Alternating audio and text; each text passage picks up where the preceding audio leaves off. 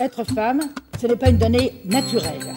Moi, je pense que la société, elle est surtout faite par les hommes. Les lois sont votées par les hommes. Mais qu'est-ce que vous avez fait?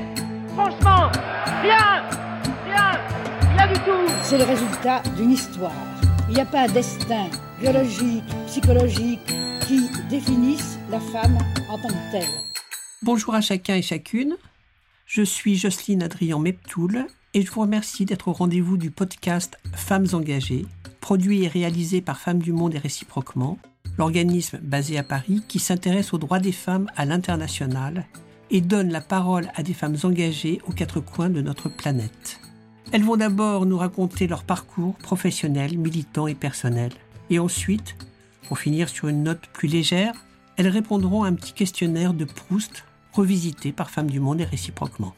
Aujourd'hui, nous recevons la Syrienne Noura Razi. Bonjour Noura Razi Al-Safadi. Bonjour. Merci beaucoup d'accepter cet entretien dans le cadre donc du podcast de Femmes du Monde et réciproquement. Vous êtes activiste et militante syrienne, experte dans la défense des droits humains depuis les années 2000. Vous vous battez contre les détentions arbitraires et les disparitions forcées dans votre pays. Vous êtes fondatrice et directrice de l'association No Photozone et de Family for Freedom Movement, fondée en 2017 après la disparition de votre mari dans les prisons syriennes. Depuis le début de la révolution syrienne et avec votre association, vous apportez votre aide aux familles des disparus, ainsi qu'une assistance légale et juridique. Aujourd'hui, réfugié au Liban, vous luttez au quotidien pour la justice et contre les procès arbitraires au niveau international. En 2018, Amnesty International vous a nommé une des huit femmes les plus fortes du monde. Félicitations. C'est à vous Chère Noura, nous vous écoutons.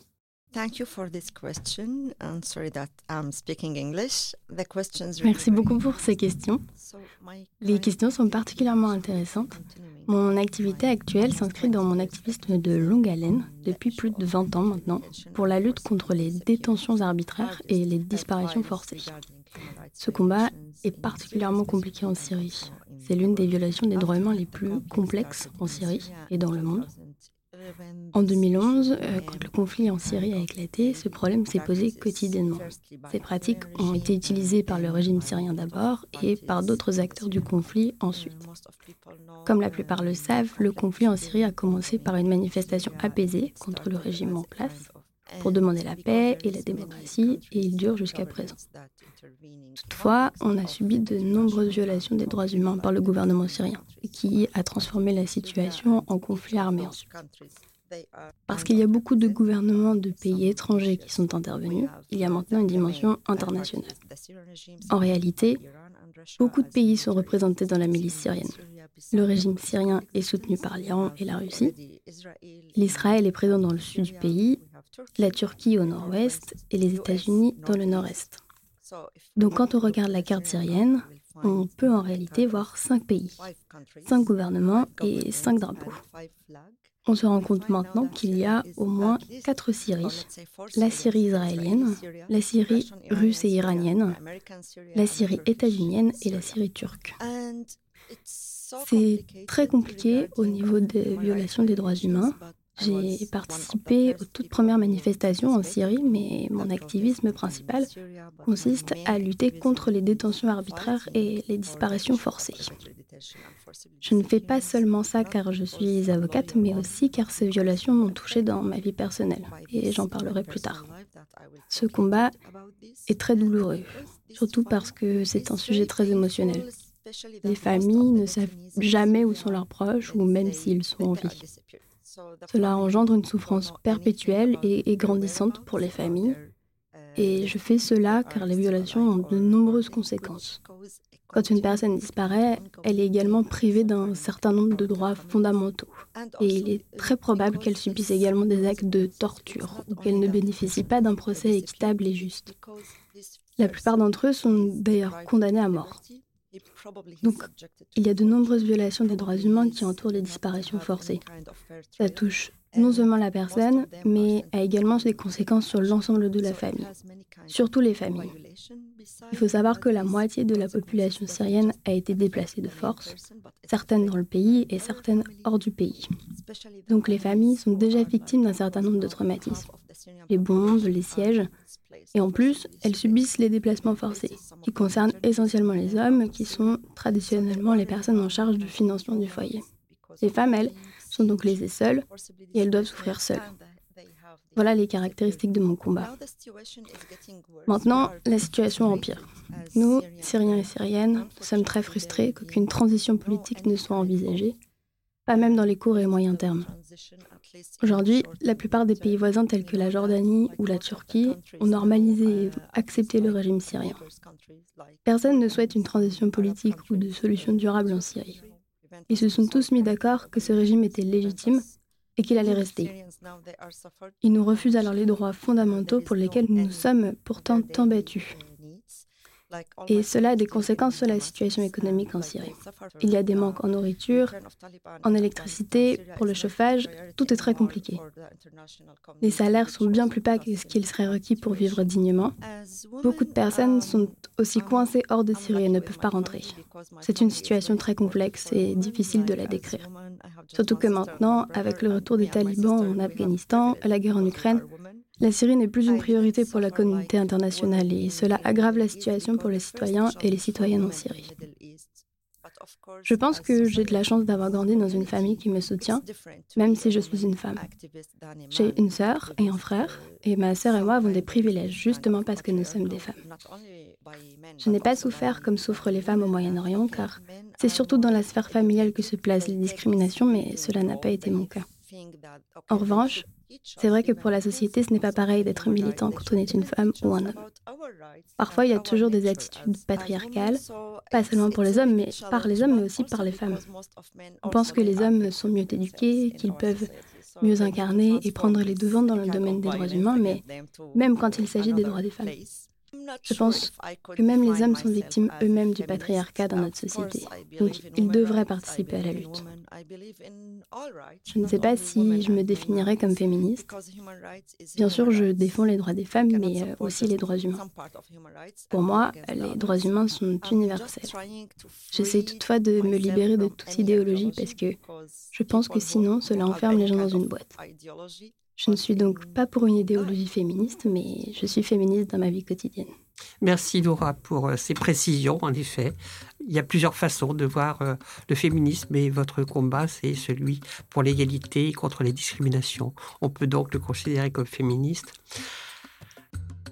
Je voudrais désormais aborder la deuxième partie de cet entretien sur votre vie plus personnelle, pouvez-vous nous parler un peu de votre enfance, de votre adolescence, de votre jeunesse? Parlez-nous, si vous le voulez bien, de votre vie actuelle, de où vous habitez euh, aujourd'hui, où vous vivez, vos passions, vos rêves, j'espère que vous avez des rêves, et puis vos autres activités, vos hobbies, etc. En fait, mon enfance était très différente. J'ai souffert très tôt de défaillances de sécurité et j'ai connu très tôt ce qu'était la disparition forcée. Est-ce qu'ils sont venus arrêter mon père quand j'avais 5 ans? Il a disparu pendant 6 ans après ça. Uh, Il a été emprisonné ensuite quand euh, j'ai eu 11 ans. C'était sa neuvième détention. Ma mère était alors enceinte de mon frère et elle a accouché quand il a disparu. Nous n'avions pas pu lui rendre visite quand il a été incarcéré dans une prison où il a passé trois ans à Damas. Il a été chanceux de n'être emprisonné que trois ans. Certains de ses collègues étaient également arrêtés pour activisme politique et ils ont été condamnés à près de 15 ans d'emprisonnement. Mais à ce moment, on a senti de la honte. On n'osait pas regarder les enfants des autres car on savait que notre père allait bientôt être relâché et pas le leur. Mon père était mécontent de cette condamnation. Il a aussi ressenti de la honte par rapport à cette condamnation et à celle de ses collègues. Il est sorti quand j'étais adolescente. J'ai cru que tout était fini, que j'allais finalement pouvoir passer du temps avec mon père, que j'allais apprendre à le connaître. Mais en fait, c'était pire que lorsqu'il était en prison. Il avait été torturé, il avait des blessures physiques, psychiques et émotionnelles. Il ne pouvait pas travailler. Je devais apprendre à le connaître car c'était mon père, mais c'était très compliqué. Je suis devenue avocate grâce à mon père. Quand j'avais 13 ans, au tribunal, j'ai dit à mon père et à l'officier qui m'a provoqué, je deviendrai une avocate pour défendre les droits humains et les activistes politiques. Voilà pourquoi j'ai commencé à étudier le droit. En fait, j'ai fait comme lui, parce que lui aussi avait débuté des études de droit qu'il n'a jamais pu finir. Mais notre relation a été terrible pendant les 15 ans qui ont suivi. Quand la révolution a commencé, tout a changé dans la relation avec mon père. J'ai réalisé que ce que je faisais dans ma vie lui était dédié. Et il était la personne que j'aimais le plus sur Terre et de qui j'étais j'étais proche de lui. Je ne l'appelais même pas papa, je l'appelais par son prénom. Il était devenu mon meilleur ami. Actuellement, ma vie personnelle et privée est peut-être plus compliquée que le conflit syrien lui-même. J'aimerais que ma famille soit ici avec moi, mais elle est en Syrie. Là-bas, il y a mes parents, ma sœur, ses enfants et mon frère. J'ai envie d'avoir une vie normale, de devenir maman, mais je n'ai pas pu. Je me rends compte que je crains l'amour. J'essaye de naviguer à travers euh, des centaines de traumatismes et de phobies qui me suivent partout. Malheureusement, j'ai quitté le Liban et j'habite à Paris maintenant. Mais c'est plus stable pour moi et c'est mieux pour l'ONG pour laquelle je travaille, puisqu'elle est française. C'est bien aussi pour nous de vous avoir, Doura. Merci. J'aime beaucoup apprendre le français. Pour moi, c'est facile d'apprendre les langues. Je parlais déjà le turc et l'anglais. J'adore les langues et le français est la langue la plus élégante selon moi. Peut-être de famille, puisque ma sœur est professeure de français. Je suis aussi une très bonne danseuse orientale. Je cuisine très bien. Je lis beaucoup, de la poésie et des livres sur le droit. J'écoute euh, énormément de musique. Je fais du pilate, du yoga, de la natation. Bref, j'essaye de profiter de la vie. Merci beaucoup, Doura Razi. Euh, nous allons aborder le fameux questionnaire de Proust, revisité, très revisité par Femmes du Monde et réciproquement. Vous êtes prête? Je suis prête. Alors, quel est votre principal trait de caractère? Je suis très émotive. Pour vous, quelle est la qualité qu'il faut chez un homme? Euh, Qu'il sache comment m'aimer. Et chez une femme. Qu'elle soit puissante. Ce que vous appréciez le plus chez vos amis. Le respect et l'honnêteté. Quel est, selon vous, votre principal défaut et votre principale qualité? Je suis honnête, euh, j'ai confiance en moi, mais parfois je ne suis pas logique et plutôt émotive. Est-ce que vous avez un rêve de bonheur? Retourner en Syrie. Quel est votre plus grand, quel serait votre plus grand malheur? Je ne crois pas à la malchance, mais j'ai beaucoup d'échecs dans ma vie affective. Qu'est-ce que vous voudriez être? Juste une personne normale, pas forcément quelqu'un de connu de beaucoup de personnes.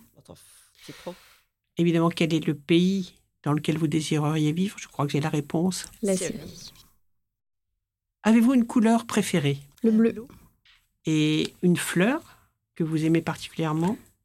J'aime toutes les fleurs, mais je pense que mes préférés sont le jasmin et les roses rouges. Avez-vous un oiseau euh, favori? J'adore les animaux d'habitude, mais les oiseaux ne sont pas mes préférés. Vous avez le droit. Mais j'adore les chats et les chiens. Quels sont vos auteurs et vos autrices préférés? J'en aime beaucoup. Euh, j'aime euh, Elif Shafak, turc, euh, Paolo Coelho, Dostoïevski, Marquez, bref, beaucoup. Et avez-vous des poètes préférés? Oui, Mahmoud Darwish et Nizar Kabani. Avez-vous des héros ou héroïnes de fiction? J'aime bien les acteurs qui sont très charmants en général. Peut-être Georges Clooney. Votre musique préférée? J'écoute plein de musiques différentes, mais j'adore la musique classique ou n'importe quelle musique sur laquelle nous pouvons danser. Avez-vous un peintre euh, ou une, euh, une peintre euh, préférée? Un peintre, Van Gogh. Et vos héros et héroïnes dans la vie réelle? Mon père et ma mère. Avez-vous des héros ou héroïnes dans l'histoire? Je ne crois pas que j'ai un héros préféré dans l'histoire, mais je m'inspire de différents personnages. Et peut-être que je peux dire Martin Luther King. Vous cuisinez très bien, vous l'avez dit, vous aimez la cuisine. Quel est votre plat préféré? J'adore la nourriture. J'aime la cuisine turque et syrienne. J'aime les pizzas et le chocolat. J'aime beaucoup de choses différentes. Avez-vous euh, un mot préféré? Amour. Que détestez-vous par-dessus tout? Je ne déteste rien ni personne. J'évite d'avoir ce genre de sentiment.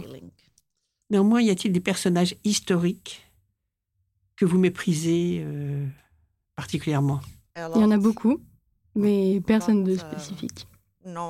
Et y a-t-il au contraire des personnalités politiques que vous admirez?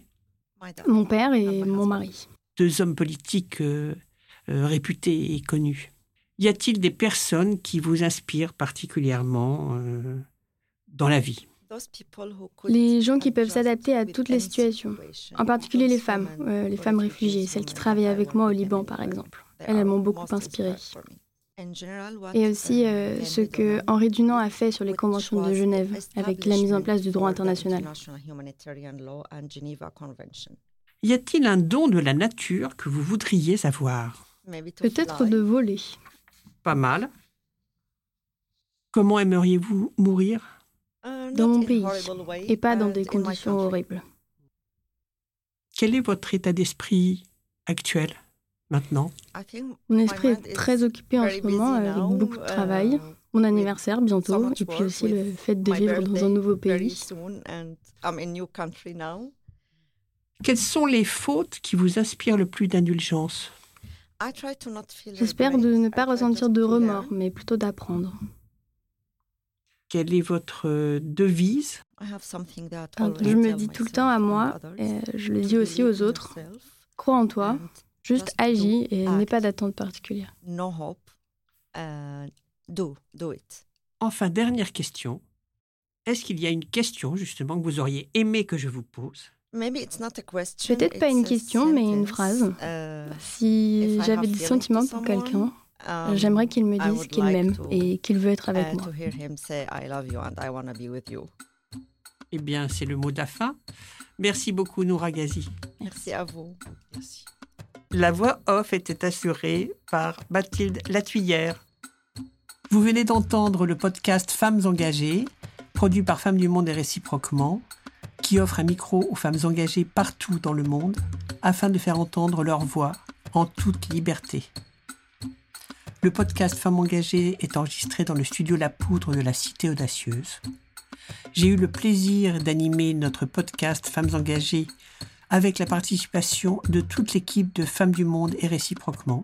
Merci à Zoé Cameron, Agathe Loumalia, Huguette Klein, Brigitte Evano, Marie Cholet et Léa Robert.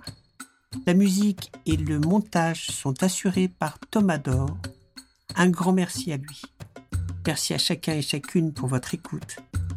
Et rendez-vous au prochain épisode. Pas une naturelle. Moi, je pense que la société, elle est surtout faite par les hommes. Les lois sont votées par les hommes. Mais qu'est-ce que vous avez fait? Franchement, rien Rien Rien du tout C'est le résultat d'une histoire. Il n'y a pas un destin biologique, psychologique qui définisse la femme en tant que telle.